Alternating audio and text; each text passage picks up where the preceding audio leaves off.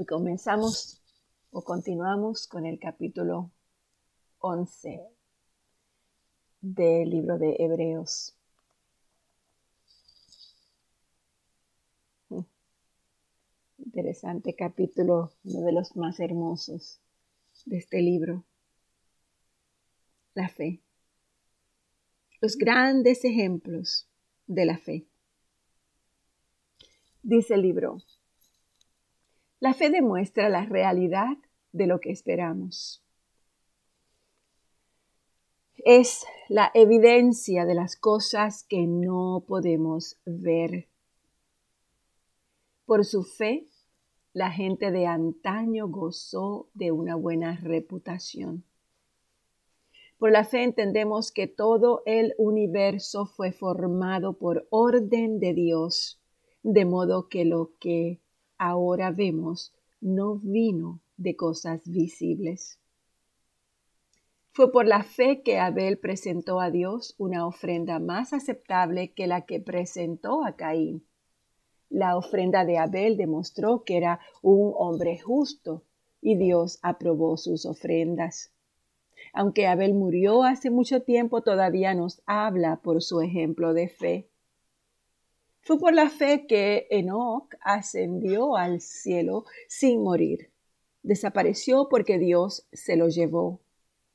Pues antes de ser llevado lo conocían como una persona que agradaba a Dios.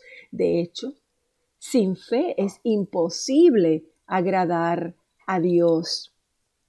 Todo el que desee acercarse a Dios debe creer que Él existe y que Él recompensa a los que lo buscan con sinceridad.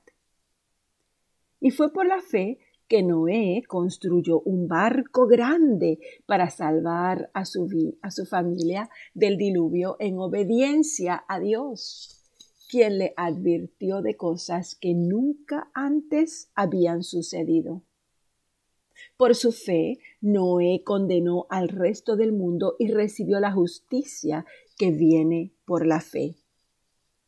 Fue por la fe que Abraham obedeció cuando Dios lo llamó para que dejara su tierra y fuera a otra que él le daría por herencia. Se fue sin saber a dónde iba, incluso cuando llegó a la tierra que Dios le había prometido, vivió allí por fe. Lo mismo hicieron Isaac y Jacob, quienes heredaron la misma promesa. Abraham esperaba con confianza una ciudad de cimientos eternos, una ciudad diseñada y construida por Dios. Fue por la fe que hasta Sara pudo tener un hijo, a pesar de ser estéril y demasiado anciana. Ella creyó que Dios cumpliría su promesa. Así que una nación entera provino de este solo hombre quien estaba casi muerto en cuanto a tener hijos. Una nación con tantos habitantes que, como las estrellas de los cielos y la arena de la orilla del mar, es imposible contar. Todas estas personas murieron aún creyendo lo que Dios les había prometido. Y aunque no recibieron lo prometido, lo vieron desde lejos y lo aceptaron con gusto coincidieron en que eran extranjeros y nómadas aquí en este mundo. Es obvio que quienes se expresan así esperan tener su propio país. Si hubieran añorado el país del que salieron, bien podrían haberse regresado. Sin embargo, buscaban un lugar mejor, una patria celestial, y por eso Dios no se avergüenza de ser llamado el Dios de ellos, pues le ha preparado una ciudad. Fue por la fe que Abraham ofreció a Isaac en sacrificio cuando Dios lo puso a prueba. Abraham, quien había recibido las promesas de Dios, estuvo dispuesto a sacrificar a su único hijo Isaac, aun cuando Dios le había dicho Isaac es el hijo mediante el cual proceden tus descendientes. Abraham llegó a la conclusión de que si Isaac moría, Dios tenía el poder para volverlo a la vida. Y en cierto sentido, Abraham recibió de vuelta a su hijo de entre los muertos. Fue por la fe que Isaac prometió a sus hijos Jacob y Esaú bendiciones para el futuro. Fue por la fe que Jacob, cuando ya era anciano y estaba por morir, bendijo a cada uno de los hijos de José y se inclinó para adorar, apoyado en su vara. Fue por la fe que José, cuando iba a morir, declaró con confianza que el pueblo de Israel saldría de Egipto. Incluso les mandó que se llevaran sus huesos cuando ellos salieran. Y fue por la fe que cuando nació Moisés, sus padres lo escondieron durante tres meses. Vieron que Dios les había dado un hijo fuera de lo común y no tuvieron temor que de desobedecer la orden del rey. Y fue por la fe que Moisés, cuando ya fue adulto, rehusó llamarse hijo del faraón.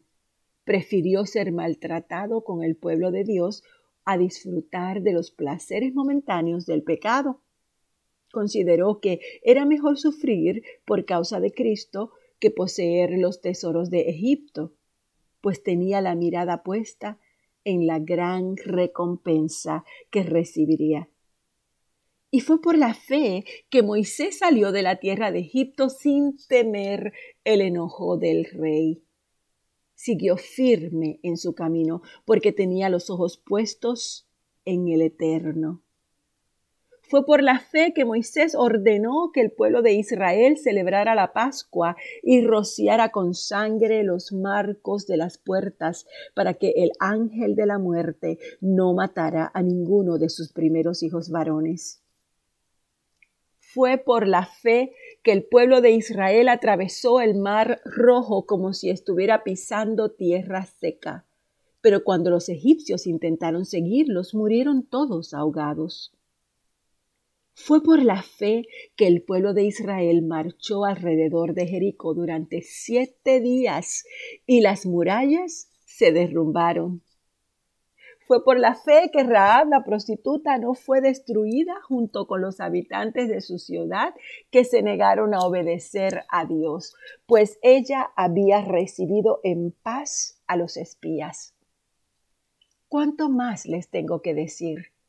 Se necesitaría demasiado tiempo para contarles acerca de la fe de Gedeón, Barak, Sansón, Jefté, David, Samuel y los profetas. Por la fe, esas personas conquistaron reinos, gobernaron con justicia y recibieron lo que Dios les había prometido. Cerraron bocas de leones, apagaron llamas de fuego y escaparon de morir a filo de espada. Su debilidad se convirtió en fortaleza. Llegaron a ser poderosos en batalla e hicieron huir a ejércitos enteros. Hubo mujeres que recibieron otra vez con vida a sus seres queridos que habían muerto. Sin embargo, otros fueron torturados porque rechazaron negar a Dios a cambio de la libertad. Ellos pusieron su esperanza en una vida mejor que viene después de la resurrección. Algunos fueron ridiculizados y sus espaldas fueron laceradas con látigos y otros fueron encadenados en prisiones. Algunos murieron apedreados, a otros los cortaron por la mitad con una sierra y a otros los mataron a espada. Algunos anduvieron vestidos con pieles de ovejas y cabras, desposeídos y oprimidos y maltratados. Este mundo no era digno de ellos. Vagaron por desiertos y montañas, se escondieron en cuevas y hoyos de la tierra. Debido a su fe, todas esas personas gozaron de una buena reputación, aunque ninguno recibió todo lo que Dios le había prometido, pues Dios tenía preparado algo mejor para nosotros, de modo que ellos no llegaron a la perfección sin nosotros. Por lo tanto, ya que estamos rodeados por una enorme multitud de testigos de la vida de fe, quitémonos todo peso que nos impida correr, especialmente el pecado que tan fácilmente nos hace tropezar corramos con perseverancia la carrera que Dios nos ha puesto por delante. Esto lo hacemos al fijar la mirada en Jesús, el campeón que inicia y perfecciona nuestra fe. Debido al gozo que le esperaba, Jesús soportó la cruz sin importarle la vergüenza que ésta representaba. Y aunque está sentado en el lugar de honor junto al trono de Dios, piensen en toda la hostilidad que soportó por parte de pecadores. Así no se cansarán ni se darán por vencidos. Después de todo, ustedes no han dado su vida en la lucha contra el pecado. ¿Acaso olvidaron las palabras de aliento con que Dios le habló a ustedes como a hijos? Él dijo, Hijo mío, no tomes a la ligera la disciplina del Señor y no te des por vencido cuando te corrige, pues el Señor disciplina a los que ama y castiga a todo el que recibe como hijo. Wow. Al soportar esta disciplina divina, Recuerden que Dios los trata como a sus propios hijos. ¿Acaso alguien oyó hablar de un hijo que nunca fue disciplinado por su padre? Si Dios no los disciplina a ustedes, ¿cómo lo hace con todos sus hijos?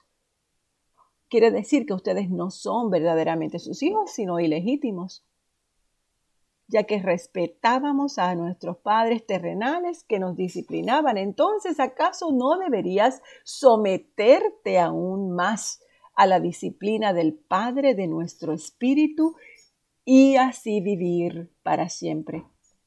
Pues nuestros padres terrenales nos disciplinaron durante algunos años e hicieron lo mejor que pudieron, pero la disciplina de Dios siempre es buena para nosotros a fin de que participemos de su santidad. Ninguna disciplina resulta agradable a la hora de recibirla, al contrario, es dolorosa. Pero después produce la apacible cosecha de una vida recta para los que han sido entrenados por ella. Por lo tanto, renueven las fuerzas de sus manos, de sus manos cansadas, y fortalezcan sus rodillas debilitadas. Tracen un camino recto para sus pies a fin de que los débiles y los cojos no caigan, sino que se fortalezcan. Esfuércense por vivir en paz, en paz con todos, y procuren llevar una vida santa, por los, porque los que no son santos no verán al Señor. Cuídense unos a otros para que ninguno de ustedes deje de recibir la gracia de Dios. Tengan cuidado de que no brote ninguna raíz venenosa de amargura, la cual los trastorne a ustedes y envenene a muchos. Asegúrense de que ninguno sea inmoral ni profano como Esaú, que cambió sus derechos de primer hombre varón por un simple plato de comida. Ustedes saben que después, cuando quiso recibir la bendición de su padre, fue rechazado. Ya era demasiado tarde para arrepentirse, a pesar de que suplicó con lágrimas amargas.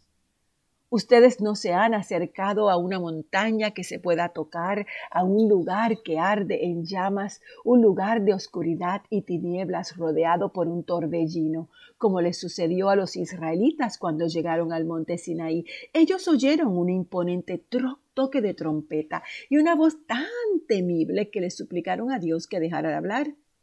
Retrocedieron tambaleándolo bajo el mandato de Dios.